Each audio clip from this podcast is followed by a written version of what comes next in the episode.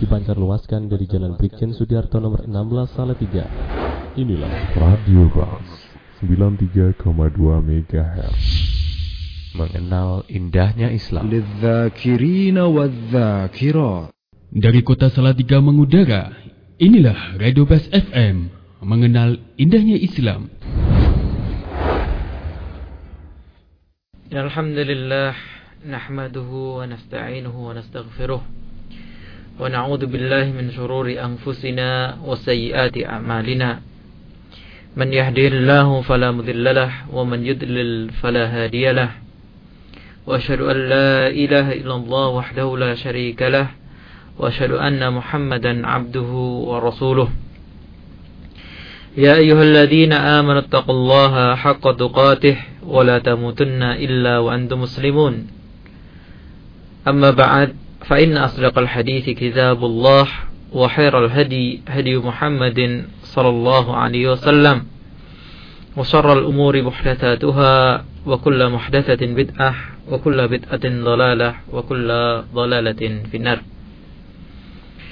kaum muslimin para pendengar Radio Bas FM Salatiga yang dirahmati oleh Allah Marilah kita panjatkan puja dan puji syukur kita kepada Allah Subhanahu wa taala di mana pada kesempatan malam hari ini kita kembali bisa bersua melalui udara melalui radio Bas FM ini untuk insyaallah kita menambah hasanah pengetahuan kita untuk menambah keimanan kita akan agama yang mulia ini. Para pendengar yang dirahmati oleh Allah, pembahasan kita masih pada poin yang ketiga atau kabirah yang ketiga dari kitab Al-Kabair kitab yang membahas tentang dosa-dosa besar kita masih berhenti pada poin ketiga atau dosa besar yang ketiga yaitu permasalahan sihir. Yang mana kalau saya perhatikan dari pertanyaan yang masuk sampai saat ini sudah ada sekitar 50-an pertanyaan dari dua pekan yang lalu yang masuk itu menunjukkan permasalahan sihir ini satu permasalahan yang menjadi menarik di satu sisi dan menyedihkan karena banyak ternyata di antara masyarakat kita yang tidak tahu permasalahan sihir ini sebagai sebuah permasalahan yang besar, permasalahan dosa besar, bahkan sebagaimana telah kita jelaskan pada pertemuan kita sebelumnya adalah sebuah kekufuran. Yang mana itu dijelaskan oleh penulis dalam kelanjutan pembahasan kita malam ini.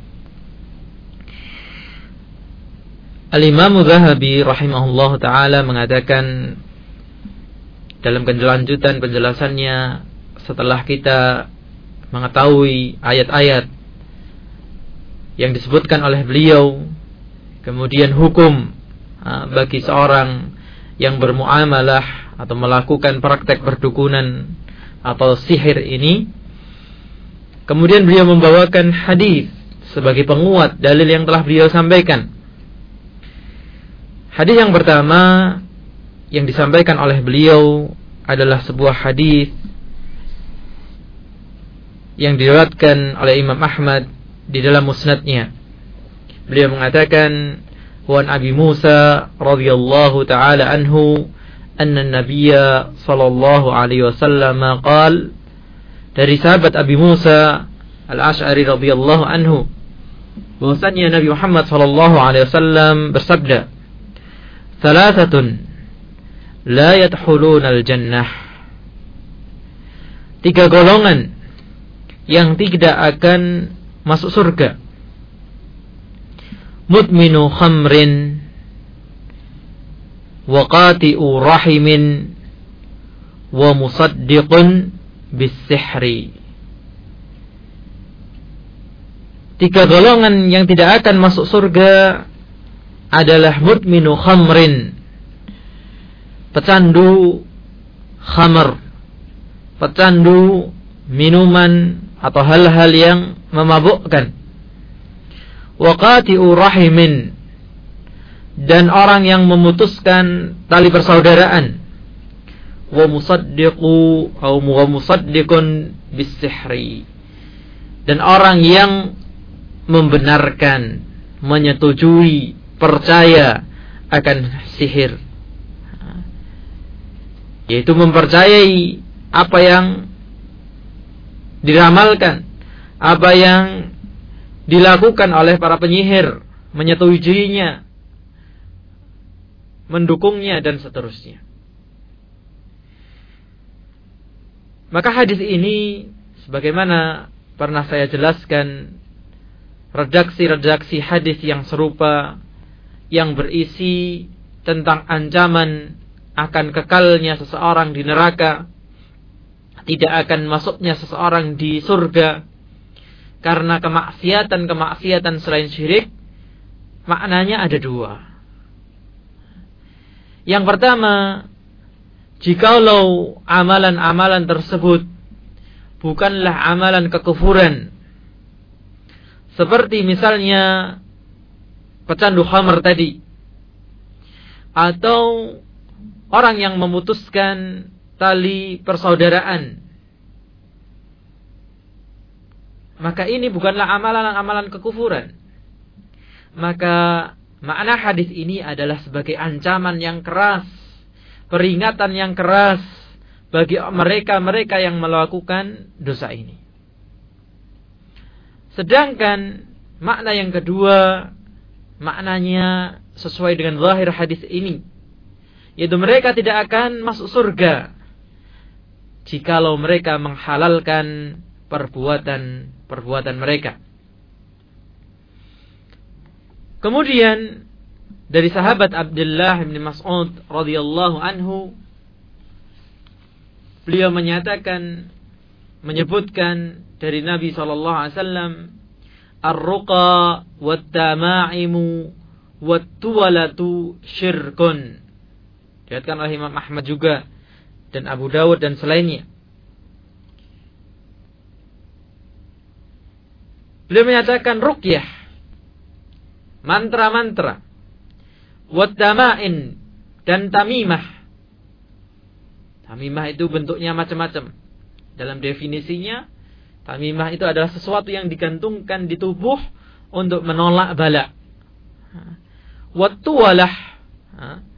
Yaitu upaya untuk mendekatkan suami ke istrinya, istri ke uh, suaminya, atau laki-laki ke perempuan atau perempuan kepada seorang laki-laki itu namanya tualah. Nah, itu semuanya adalah perbuatan syirik. Nah, yang perlu diperhatikan di sini kata-kata rukyah tadi yang pertama. Rukyah ada dua macam. Ada yang syar'i yang sesuai dengan syariat Islam dan yang kedua yang mengandung kesyirikan yang sesuai dengan ajaran Islam adalah apa yang apa yang dicontohkan oleh Rasulullah SAW. Misalnya membaca Al-Fatihah, misalnya membaca ayat kursi, misalnya membaca Muawwidzatain, Al-Falaq dan An-Nas, atau membaca bacaan apa pun yang dimengerti maknanya dan dengan bahasa yang jelas.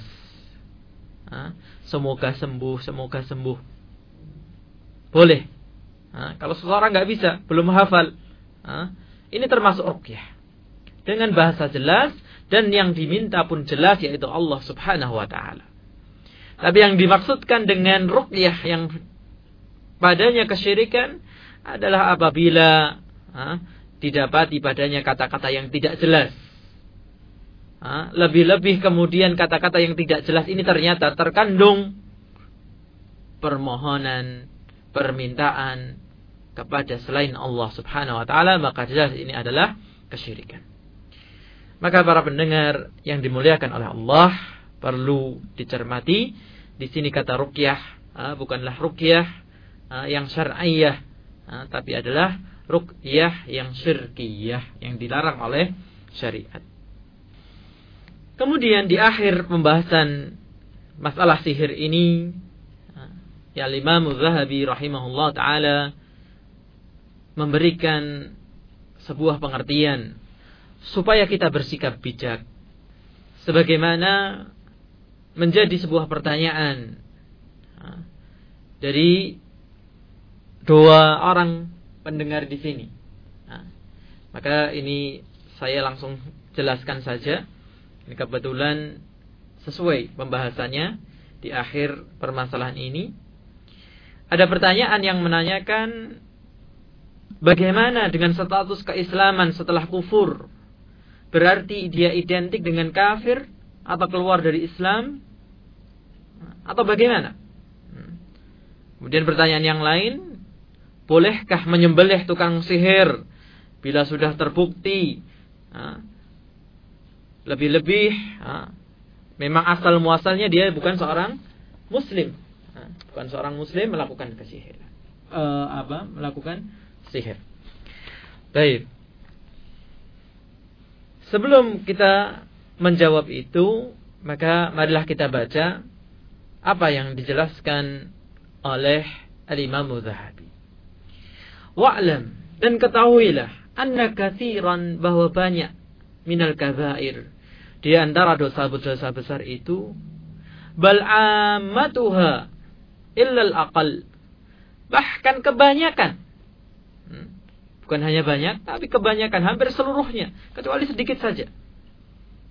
Apa? Yajhalu khalqun kathirun minal ummati tahrimahu.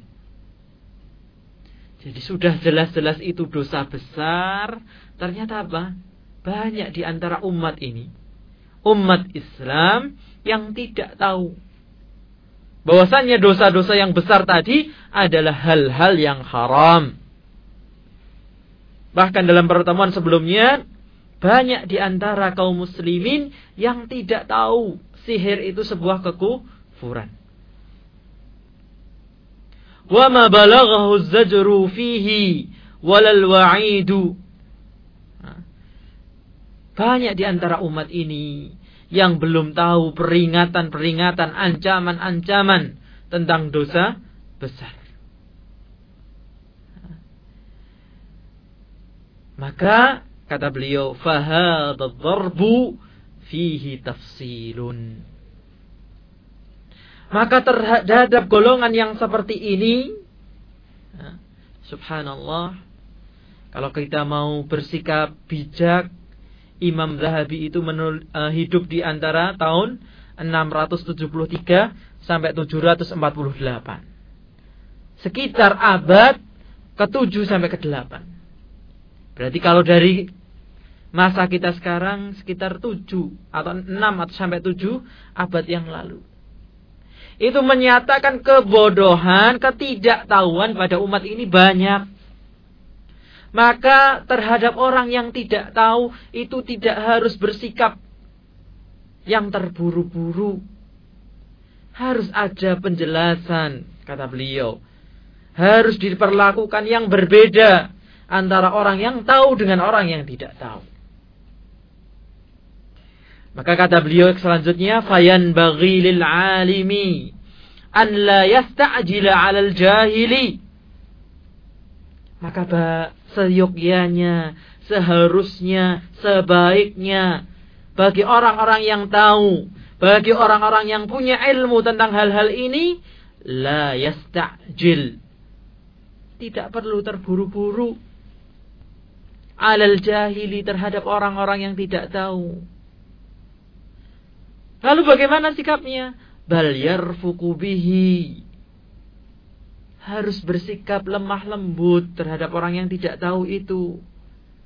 Wa yu'allimuhu mimma 'allamahu Allah. Kemudian dia ajari orang yang tahu tidak tahu tadi, dia ajari dari apa-apa yang Allah telah ajarkan kepadanya.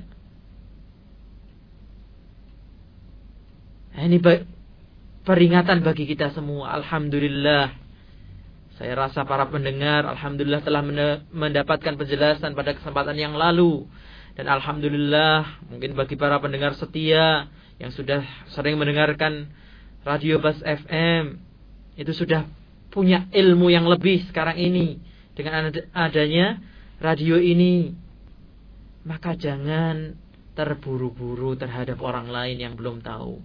Ingat, diri kita dulu ketika tidak tahu, itu ya bodoh, sama. Kadang melakukan hal yang dilarang, kadang melakukan bahkan kekufuran dan kesyirikan. Maka jangan melihat orang itu sekarangnya.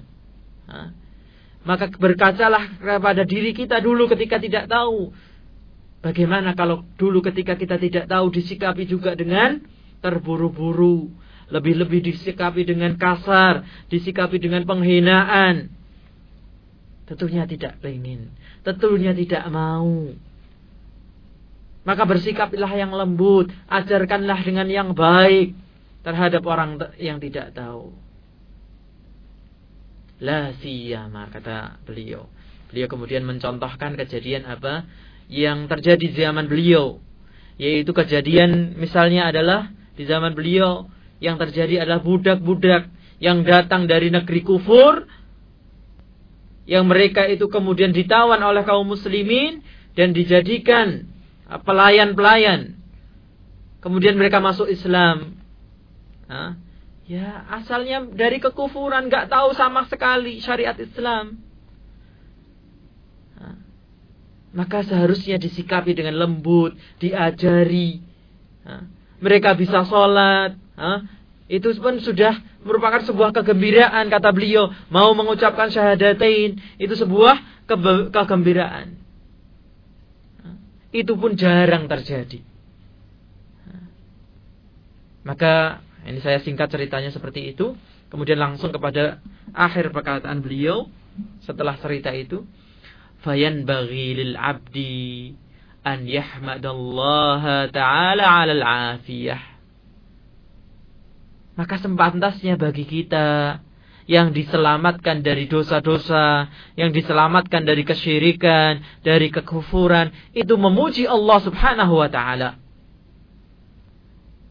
Tidak mensikapi orang lain dengan kesombongan, merasa aku dan seterusnya tidak. Tapi bahkan dengan kondisi yang semakin baik dan semakin baik, itu orang seharusnya lebih banyak bersyukur kepada Allah dan berkasihan dan berkasih sayang kepada mereka yang belum tahu. Tidak perlu sampai mengatakan apa yang diungkapkan oleh Imam Zahabi di sini fa in qila huwa farrata kaunihi ma sa'alahu amma yajibu alaihi. Itu kan salah dia. Kenapa dia nggak pernah tanya, nggak pernah belajar? Kila hadza ma.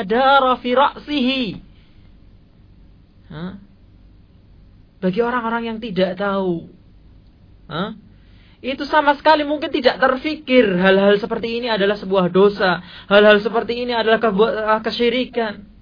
Banyak di antara saudara-saudara kita kaum muslimin yang mungkin hal-hal yang sering kita dengar dalam kajian, sering kita dengar dalam nasihat-nasihat, itu sama sekali tidak terpikirkan oleh mereka. Sama halnya ketika kita dulu belum ngaji. Ketika kita dulu belum tahu apa itu ahlu sunnah yang benar. Apa itu sunnah Rasulullah. Kadang hal-hal seperti ini tidak pernah terpikirkan. Dan bagaimana mereka akan bertanya terhadap sesuatu yang tidak pernah terbetik dalam pikiran dan hati mereka.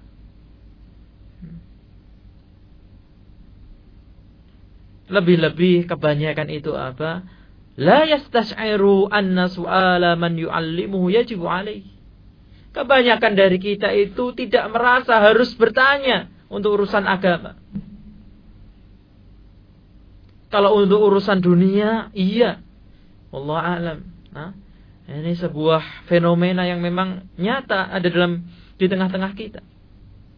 Kalau mau bangun rumah, tanya dulu, ah, kira-kira pemborong yang bagus mana, ah, tukang yang baik yang mana, ah, yang tidak mengurangi takaran, ah, kemudian tanya lagi toko bahan bangunan yang bagus mana, tanya dulu.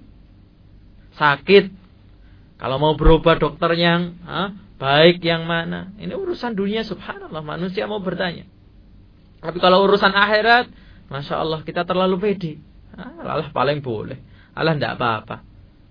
Nah, itu yang sudah jamaah itulah yang sudah umum dalam masyarakat kita. Nah, maka kita harus bersikap lembut, mengajari sedikit demi sedikit. Nah, beliau mengatakan, "Fala ya'tham ahadun illa ba'dal ilmi." Tidak akan berdosa seseorang itu sebelum mereka apa? Punya ilmu. Wa ba'da qiyamil hujjah alaihi.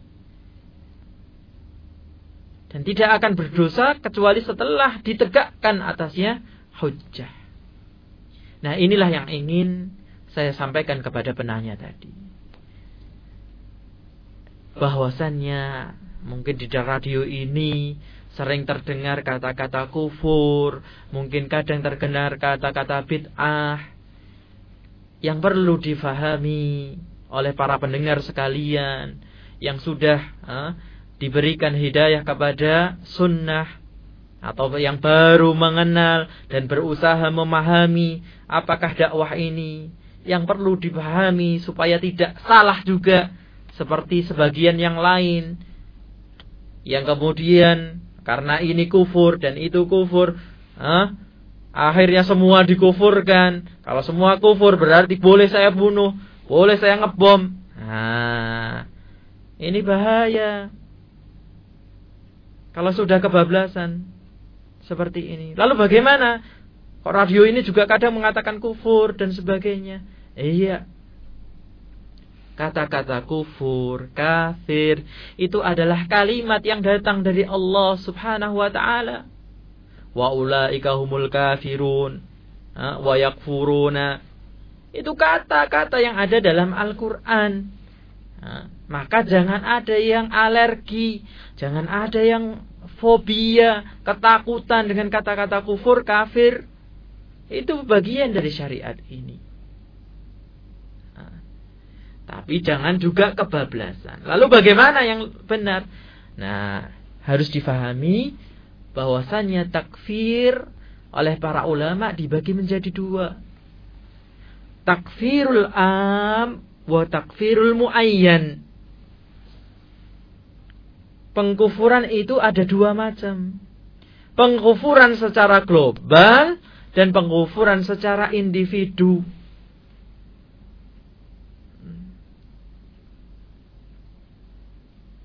Apa maknanya? Yang pertama, pengkufuran secara global adalah pengkufuran sebuah amalan.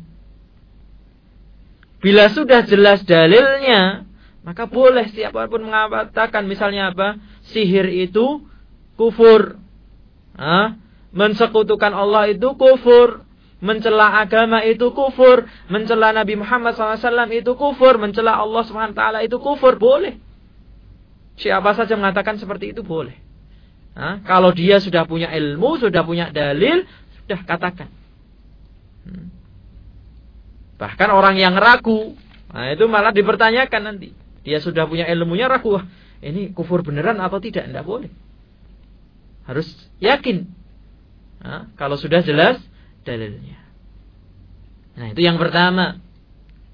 Nah, jadi kita katakan, kita contohkan tadi misalnya apa sihir itu kufur. Ha? Kemudian apa tadi? Mencela Rasulullah SAW kufur. Nah. Tapi ingat, ada takfir yang kedua. Takfir muayyan. Yaitu pengkufuran individu. Nah, ini tidak sembarang orang yang melakukannya. Kalau kita melihat seorang melakukan sihir, oh kamu kafir. Langsung kita katakan seperti ini? Tidak. Nah, kenapa? Seperti yang disampaikan oleh Imam Zahabi tadi. Harus ada ilmu. Dia berilmu enggak? Tentang kufurnya sihir. Nah, kemudian juga setelah iqamatul hujjah. Setelah dijelaskan kepadanya, setelah ditegakkan hujjah kepadanya bahwasannya misalnya apa? Mencela Rasulullah itu kufur, dalilnya ini, ini, ini, ini, dan sebagainya. Nah, Saya katakan tidak sembarang orang yang melakukan. Lalu siapa yang melakukan? Ada dua unsur. Siapa mereka? Ulama wal umara. Kenapa harus ulama dan umara? Yang pertama harus ulama. Orang yang alim. Karena jangan-jangan yang kita jelaskan, kita ini yang masih banyak kekurangan ilmunya, jangan-jangan belum jelas yang kita jelaskan. Jangan-jangan nanti kita ketika diskusi mainnya pokok, oh, yang penting. Nah ini nggak seperti itu. Harus dijelaskan dengan ilmu, dengan hikmah. Nah, ini siapa yang punya? Para ulama. Nah. Lalu apa urusannya umara? Apa urusannya pemerintah? Iya. Nah, lihat. Nah, seperti yang dipraktekkan pemerintah kita. Kalau diputuskan suatu golongan, nah, suatu ajaran, itu sesat. Yang bisa menutup siapa? Ya pemerintah. Nggak boleh kita rakyat kok main tutup sebagainya. Nggak boleh. Maka kalau sudah dihukumi misalnya tadi alimnya sudah turun. Ha? Sudah menjelaskan sejelas-jelasnya. Dia mantuk-mantuk jelas-jelas. Kamu tobat tidak. Ha? Terus. Ya sudah. Ha? Berarti dia kafir. Dihukumi oleh kafir secara alim. Maka siapa yang mengeksekusi? Ya pemerintah. Umaraknya. Apa eksekusinya? Ya tergantung hukumannya. Kalau sihir berarti apa? Sembelih potong lehernya. Nah, siapa yang bisa melakukan? Ya pemerintah, bukan sembarangan orang. Kalau yang melakukan sembarangan orang ya seperti yang kita lihat dalam masyarakat. Orang dituduh uh, dukun santet dibunuh, nggak terima nanti keluarganya ganti balas dendam. Atau ternyata keliru dan seterusnya karena ada masalah. Nah, ini nggak boleh seperti ini. Inilah yang seharusnya diterapkan. Nah, jadi semoga para pendengar cukup jelas. Jadi takfir itu ada dua macam. Nah, takfirul am kita mengatakan perbuatannya boleh. Kalau kita sudah jelas punya ilmunya mengatakan perbuatannya kufur boleh. Tapi kemudian takfirul muayyan, takfir individu itu hanya boleh dilakukan oleh alim dan oleh pemerintah Hah? Karena ada konsekuensi hukum di, di belakang itu. Tidak sembarangan orang melakukannya. Nah, jadi jangan main sembelih.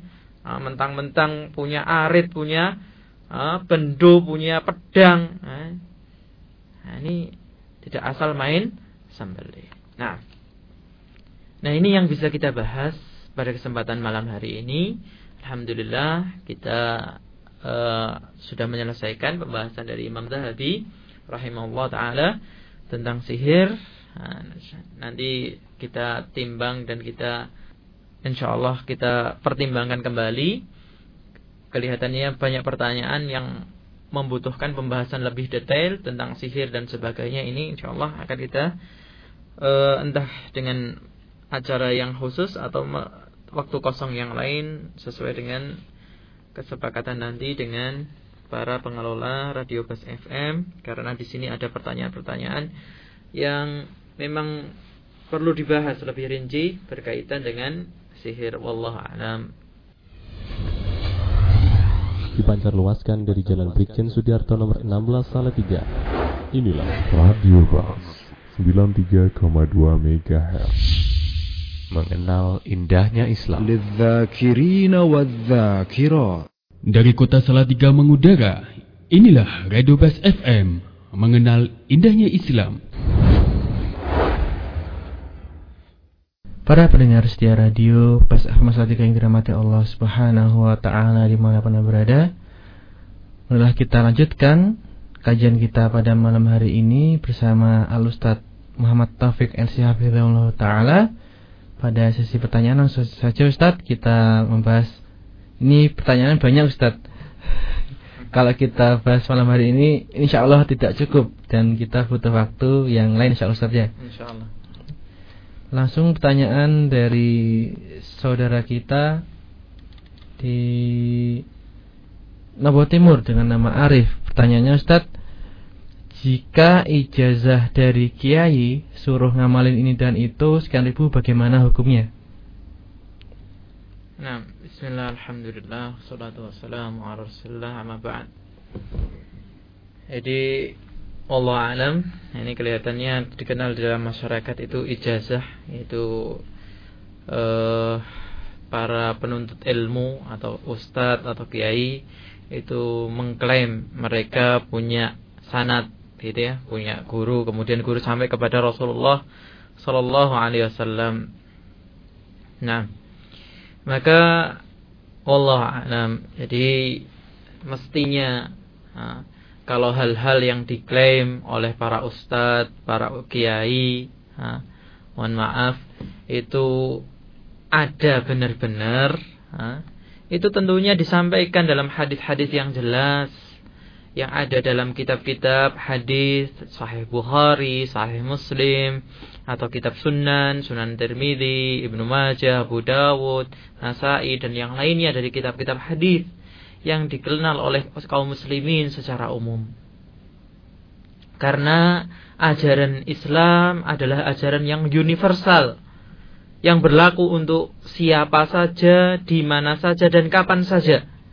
Nah, ini agama yang universal. Tidak ada nah, bagian agama ini yang khusus untuk golongan tertentu, untuk suku tertentu. Apa dalilnya?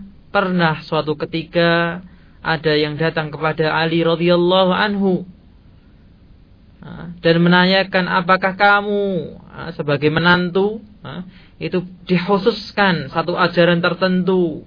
Ali mengatakan tidak.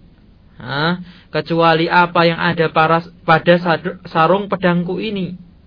Ya. Apa maksudnya? Nah, kemudian dibacakan ternyata itu ya sama saja dengan hal-hal yang sudah disampaikan kepada sahabat yang lain. tentang hudud. Nah, jadi nggak ada kekhususan seperti ini. Maka wallah alam dengan segala rasa hormat kepada para kiai dan ustadz yang mengklaim ini, uh, mohon uh, umat ini diajari dengan yang benar, diajari ya dengan yang jelas, supaya kebodohan yang ada pada umat ini hilang. Umat ini jadi pinter, seperti pinternya para sahabat, beriman dengan benar. Jangan kemudian diajari dengan hal-hal yang tidak jelas, yang mungkin ada keuntungan-keuntungan secara duniawi. Rezeki itu datang dari Allah Subhanahu wa taala, tidak dengan mengamalkan hal-hal yang tidak jelas seperti ini. Islam ini agama yang jelas, terang benderang. Tidak ada yang perlu disembunyikan, tidak ada yang perlu dikhususkan. Semuanya berlaku bagi siapa saja Makanya ketika Islam dibawa oleh Rasulullah SAW, siapa yang menerimanya? Mereka. Yang selama ini dizalimi, yang selama ini lemah, dipinggirkan. Karena merasa Islam ini mengangkat derajat mereka, tidak membeda-bedakan satu dengan yang lain. Bilal sebagai seorang budak, ha? keluarga Ammar ibn Yasir dan seterusnya. Wallahu alam. Ya, menarik sekali Ustaz. Pertanyaan selanjutnya dari Ummu Jamil di Ampel Pertanyaannya Bagaimanakah hukumnya orang yang melakukan hipnotis Untuk sebuah pertunjukan seperti yang marak di TV Baik yang melakukan ataupun yang menontonnya Nah, nah. Di Allah alam nah, Secara khusus tentang hipnotis ini saya belum punya ilmunya karena ada yang berkomentar ini begini dan begitu Allah alam mungkin saya perlu belajar lebih banyak lagi. Ya, tapi yang jelas untuk menontonnya ya lebih baik untuk mendengarkan radio Bas, FM ya dari, daripada menonton hal-hal yang belum jelas tadi. Ya. Rasulullah mengatakan dakma yaribuk ila ma la yaribuk. Ya, tinggalkan hal-hal yang meragukan bagimu kepada hal-hal yang sudah jelas. Ini sudah jelas insyaallah. Ya, Bas FM ini teman-teman di sini semuanya insyaallah. Ya, para asatidahnya dan krunya insyaallah mengajak kita kepada kebaikan Kenapa yang sudah jelas ha, ditinggalkan untuk menonton hal yang tidak jelas. Wallahu a'lam. Ya. Semakin menarik Ustaz, kita langsung saja. Ini pertanyaan yang masuk sudah penuh sehingga eh, apa namanya memori kita nggak cukup Mhm. langsung ke selanjutnya dari Abu Abdillah di Temanggung pertanyaannya bagaimana hukum seorang yang menolak campur tangan jin dalam manusia yang kedua bagaimana dengan pendapat yang menyakitkan seseorang muslim yang masuk Yang neraka? menyatakan. yang menyatakan wah menyatakan seorang muslim yang masuk neraka tidak dapat masuk surga Nah. Tapi yang pertama yang ini kelihatannya memang eh, dua statement ini dan mungkin juga pemahaman-pemahaman yang lain itu nah ini juga saya memberikan nasihat kepada saya saudara saya gitu ya yang memahami ini dan cukup gencar menyampaikan hal-hal seperti ini di media mereka yaitu di media radio mungkin juga media-media yang lain Nah, yang mana sering kali menolak hal-hal ah, yang menurut mereka nggak masuk akal gitu ya. Nah, padahal sudah jelas dalam ayat ah, yang kemarin kita baca dalam surat Al-Baqarah disebutkan ah, hal itu terjadinya sihir. Kemudian dalam surat jin sendiri dijelaskan ada sebagian manusia yang minta pertolongan kepada jin. Fazaduhum rahaqa Ah, di mana kemudian permintaan ini menyebabkan jin tambah sombong Ya. kalau kita tidak percaya lagi dengan firman Allah apalagi yang akan kita percaya.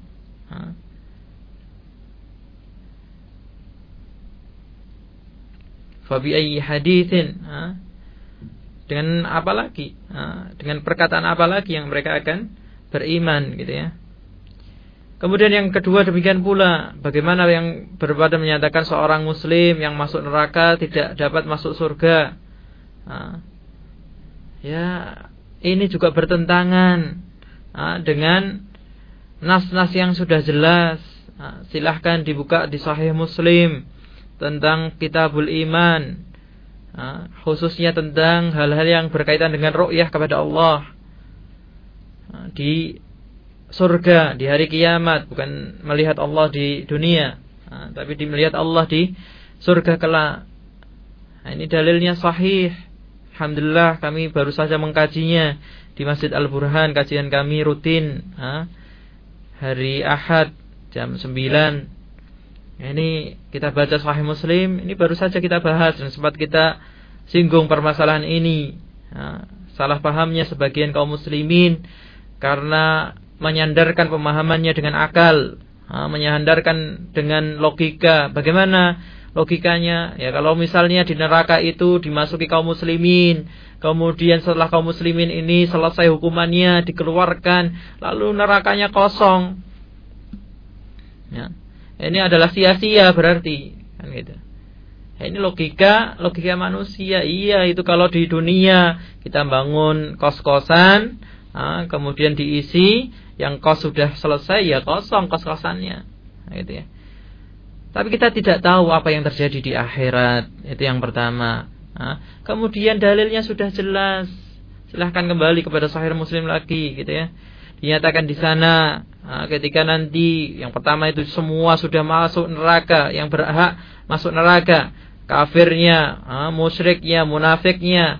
Kemudian baru orang-orang yang beriman yang ternyata masih punya dosa yang harus dibersihkan, mereka kecemplung, terperosok kepada neraka. Nauzubillah dzalik. Nah, kita semoga terlindungi dari yang seperti itu. Nah, ketika semua sudah masuk neraka tadi, maka kemudian Rasulullah SAW, kemudian para malaikat, bahkan orang-orang yang beriman yang selamat di surga itu menggunakan hak mereka menggunakan syafaat. Maka ditolonglah mereka yang berhak mendapatkan syafaat. Sampai kemudian yang punya hak syafaat habis, Allah mengeluarkan dengan kasih sayangnya itu mereka orang-orang terakhir yang dikeluarkan dari neraka yang sudah hitam legam, sudah terbakar, kemudian dicemplungkan, dilemparkan ke Nahrul Hayah, ke sungai kehidupan tumbuh lagi badannya kemudian dimasukkan ke dalam surga. Dan mereka orang terakhir ini golongan terakhir itu ketika dimasukkan surga apa kata mereka? Ya Allah tidak pernah engkau berikan yang seperti ini kepada seorang pun di alam ini. Merasa mereka mendapatkan hal yang paling tinggi padahal mereka orang yang paling rendah derajat surganya. Subhanallah. Ini hadis yang sahih. Bahkan Imam Muslim membawakan sampai dua kali dengan riwayat yang berbeda nah, maka kalau firmannya Allah sudah tidak dipercaya, hadisnya Rasulullah SAW yang Allah tegaskan sendiri, wala yantiku anil hawa in huwa illa wahyun yuha. Rasulullah itu tidak mengatakan kalau dalam urusan-urusan syariat itu dari hawa nafsunya. Bahkan kebanyakan perkataan-perkataannya itu tidak dari hawa nafsunya. Kenapa? In huwa illa wahyun yuha. Kecuali datang dari wahyu Allah yang diwahyukan kepadanya. Nah, maka mari kita sebagai seorang muslim benar-benar tunduk kepada firman Allah dan sabda Rasulullah sallallahu alaihi wasallam. Allahu alam. Ya. Selanjutnya dari saudara kita di Kabupaten Ustaz dengan nama Sabto.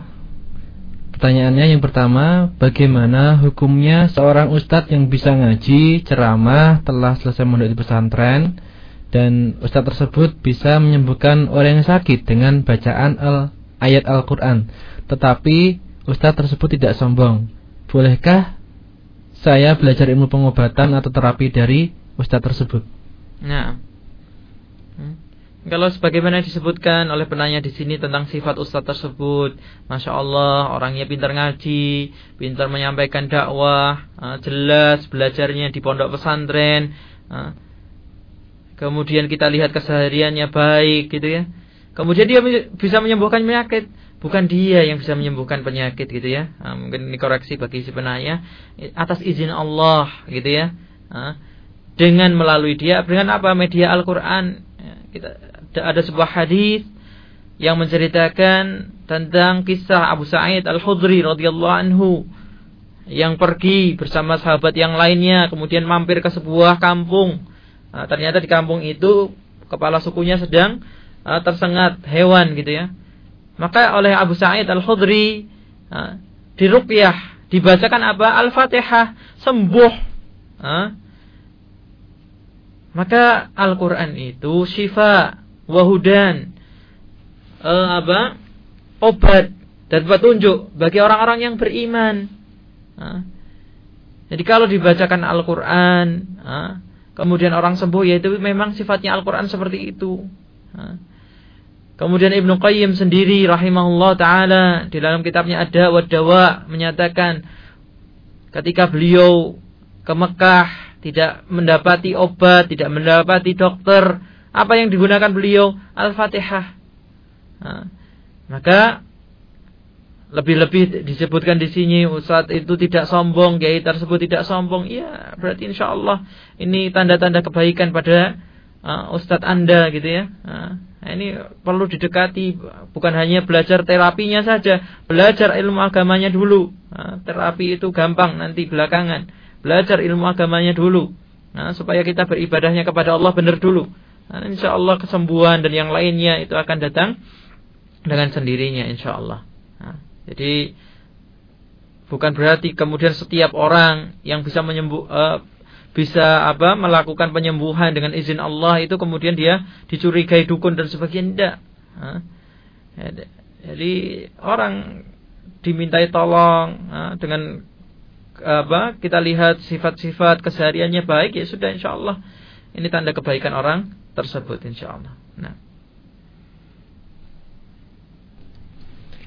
tambah menarik Ustaz. Kita masih punya berapa menit Ustaz waktu kita kajian? Masih ada 15 menit ya Alhamdulillah.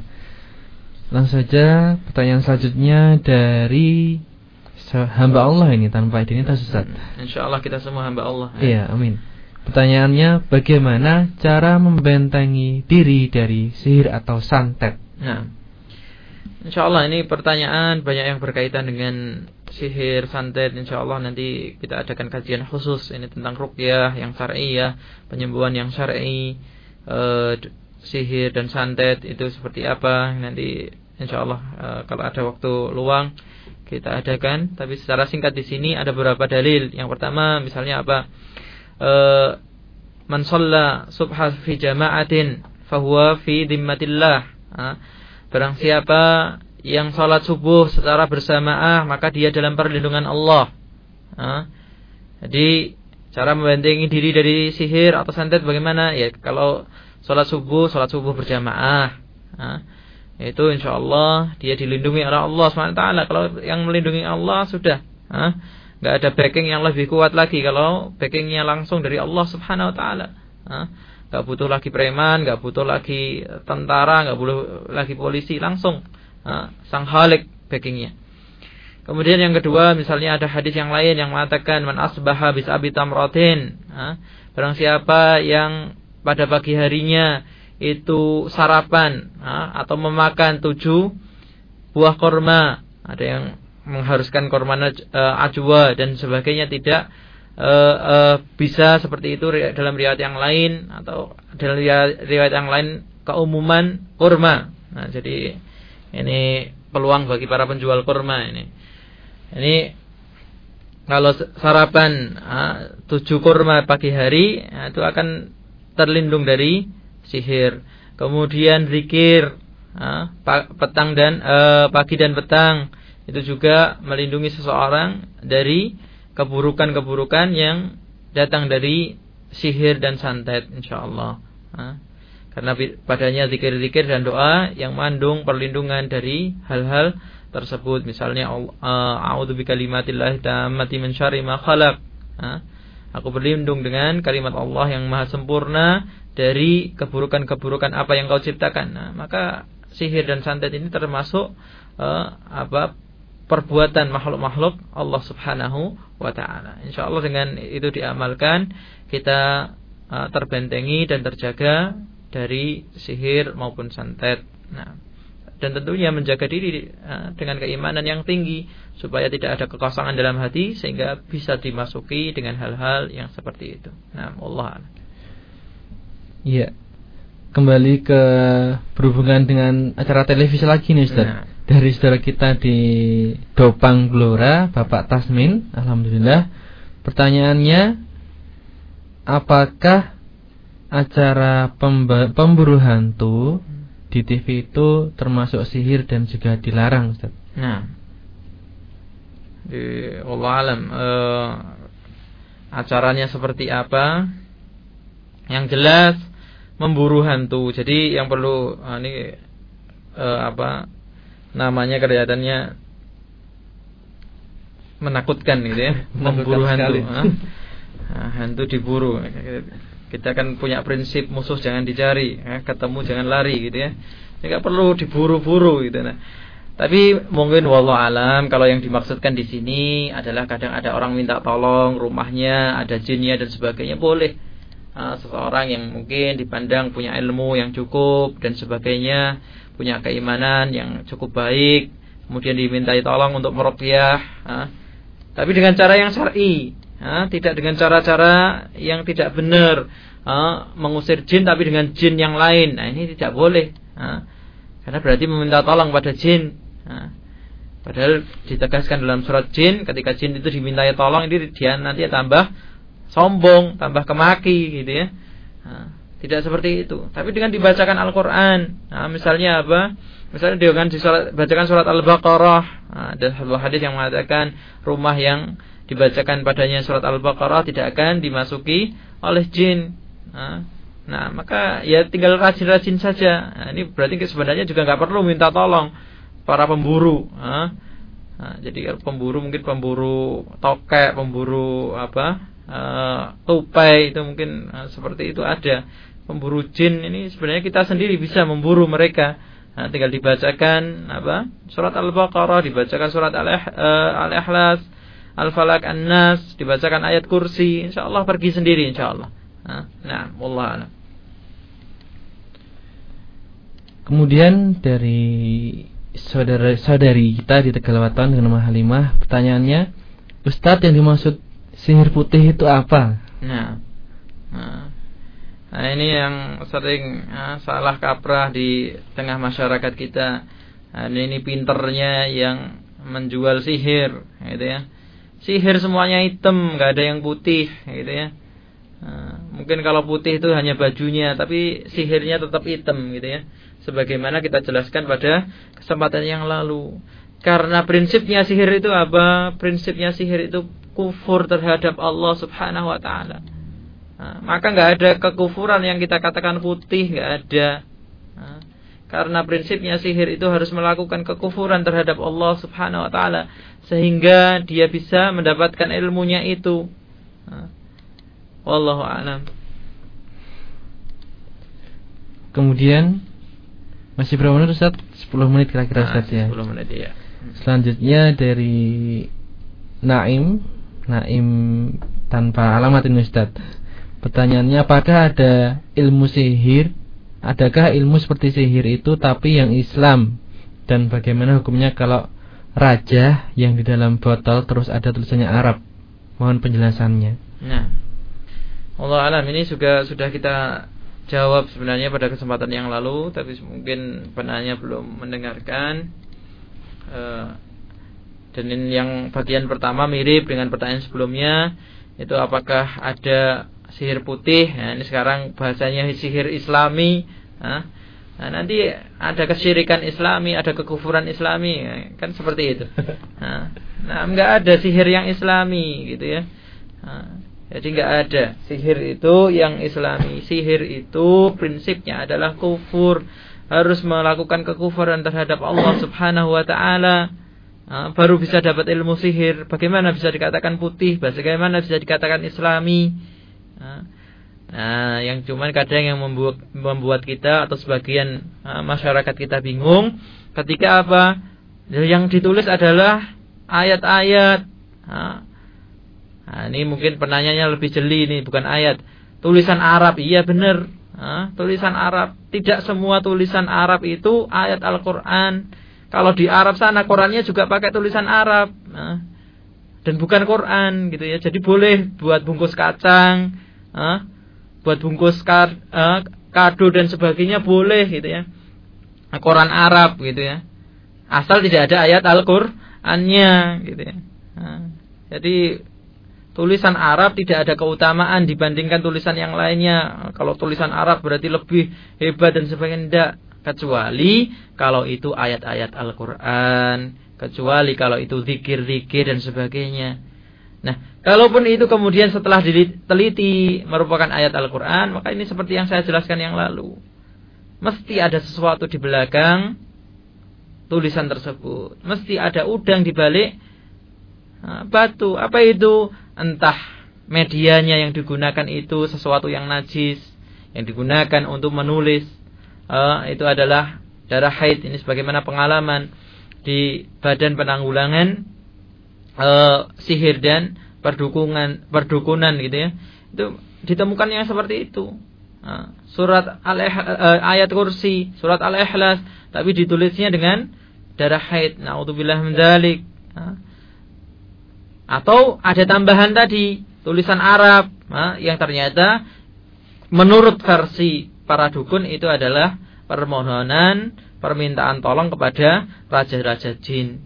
Nah, atau nah, medianya tadi diperciki dengan sesuatu yang najis, dikotori dengan sesuatu yang najis, atau diletakkan di tempat-tempat yang najis, di tempat-tempat yang hina, barang-barang tadi. Jadi seperti itu secara singkat wallahu a'lam. Ya, masih ada waktu Ustaz? Masih insyaallah 5 menit. 5 menit. Nah. Kita berapa pertanyaan lagi Ustaz kita? Satu atau dua kemudian kesimpulan? Iya, insyaallah. Dua Ya. pertanyaan lagi. Dari Abu Najma di Temanggung Pertanyaannya, kalau menjual keris atau benda pusaka, tapi kita hanya berniat menjual bendanya, bukan kesaktiannya, apakah juga berdosa, Ustaz? Nah, jadi menjual keris atau benda pusaka, tapi nggak pengen apa, nggak percaya dengan apa isinya. Ini perlu rincian. Bagaimana? Ini mungkin bisa kita kiaskan, bisa kita analogikan dengan orang menjual anggur. Nah, Rasulullah SAW menjelaskan kalau sudah jelas itu dijualnya kepada pembuat hamar nggak boleh. Hmm. Jadi kalau dijualnya kepada orang yang ah, praktek dukun, orang yang tergila-gila dengan perdukunan, ah, ya nggak boleh dijual kerisnya tadi, benda pusakanya tadi. Ah. Tapi kalau dijualnya misalnya kepada orang yang seneng ah, seninya atau sejarahnya dan sebagainya, ah, kalau indahnya dan sebagainya ya monggo, tidak ah, apa-apa. Jadi seperti itu, wallah alam. Jadi perlu dirinci, ah, harus apa? Dicek dulu. Ah, atau lebih baiknya ya nggak usah dijual kalau nggak pengen repot gitu ya. Nah, ini benda-benda yang memang uh, apa mengarah uh, kepada kesyirikan uh, di dalam Islam ada kaidah yang lain selain tadi uh, itu mungkin dianalogikan seperti itu. Atau kita menggunakan kaidah yang lain uh, namanya kaidah apa? Sadud dzari'ah yaitu uh, tindakan preventif uh, tindakan menjaga sebelum terjadinya sesuatu uh, jadi lebih baik uh, kalau itu bukan hasil uh, membeli uh, atau suatu yang tidak sangat dibutuhkan gitu ya. Bukan dalam kondisi terdesak harus membayar hutang dan sebagainya hingga harus menjual itu ya sudah dimusnahkan saja sehingga tidak terjadi di kemudian hari disalahgunakan oleh seseorang untuk melakukan kesyirikan. Allah alam. Terakhir. Ya, setelah Ustaz, nanti setelah ini mohon disimpulkan saja karena waktu kita terbatas. Insya Allah kita akan lanjutkan lain kali Ustaz di waktu yang khusus Insya Allah. Insya Allah. Dari saudara kita Mukromin di Kemiri, pertanyaannya, Ustadz bagaimana cara menghilangkan pengaruh raja-raja atau benda yang ditanam dan dipasang di rumah? Nah, untuk menghilangkan pengaruh benda atau raja-raja yang ada yang kadang mungkin dulu ketika kita belum tahu itu kita pasang atau mungkin dari pemilik yang lama memasang nah, kemudian kita menghuninya. Yang pertama adalah harus tahu dulu eh, benda-benda itu ditempatkan di mana kemudian diambil. Nah, diambil dan dimusnahkan. Bagaimana memusnahkan? Nah, eh, dari keterangan eh, apa? Eh, badan penanggulangan sihir dan perdukunan itu nah, itu dicelupkan ke air Nah, jadi bukan dibakar dengan api, tapi dicelupkan nah, ke, ke air. Kenapa? Karena jin itu terbuat dari api. Alasannya seperti itu. Nanti kalau dibakar itu nggak masalah, mungkin seperti itu. Dicelupkan kepada air. Nah, seperti itu sampai hancur, dibiarkan sampai hancur. Ini yang pertama, langkah pertama. Yang kemudian langkah kedua, ketika seseorang akan menghuni tempat yang baru, masuk ke tempat baru, sebagaimana dicontohkan oleh Rasulullah SAW yaitu mengucapkan apa? A'udzu bikalimatillahi tammati min syarri ma khalaq. Aku berlindung dengan nama dengan kalimat Allah yang maha sempurna dari apa-apa yang engkau ciptakan. jadi itu awalnya. Kemudian masuk ke rumah yang baru atau misalnya itu rumah lama yang dulunya seperti itu, kemudian membiasakan dibacakan Al-Quran di rumah itu, sehingga rumah itu tidak seperti kuburan Nah, kata Rasulullah SAW Seperti kuburan itu apa? Enggak pernah dibacakan Al-Quran. Khususnya diperbanyak Membaca surat Al-Baqarah. Ya, Mungkin tidak harus dihatamkan sekali. Nah, Dibaca beberapa kali beberapa, nah, Itu uh, apa? Enggak apa-apa. Jadi diperbanyak uh, apa bacaan-bacaan Al-Quran itu. Kemudian disingkirkan Hal-hal yang mengundang uh, uh, apa sihir uh, jin yang ada di rumah itu patung, gambar dan sebagainya sehingga malaikat yang datang dan jinnya pergi. Wallahu alam.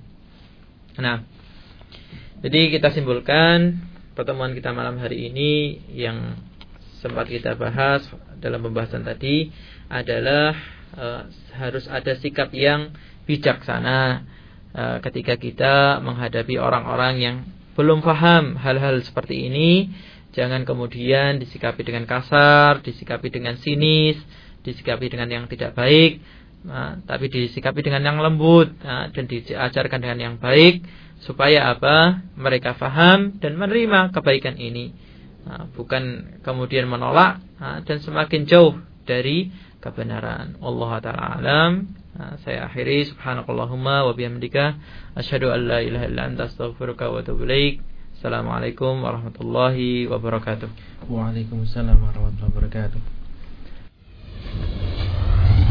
Dipancar luaskan dari Jalan Brigjen Sudiarto nomor 16 Salatiga. Inilah Radio Bas 93,2 MHz. Mengenal indahnya Islam. Terima kasih, baru saja Anda menyimak siaran kami di gelombang 93.2 FM Radio Bas mengenal indahnya Islam. Semoga menambah kemanfaatan bagi anda dan keluarga. Dari kota Salatiga mengudara, inilah Radio Bas FM mengenal indahnya Islam.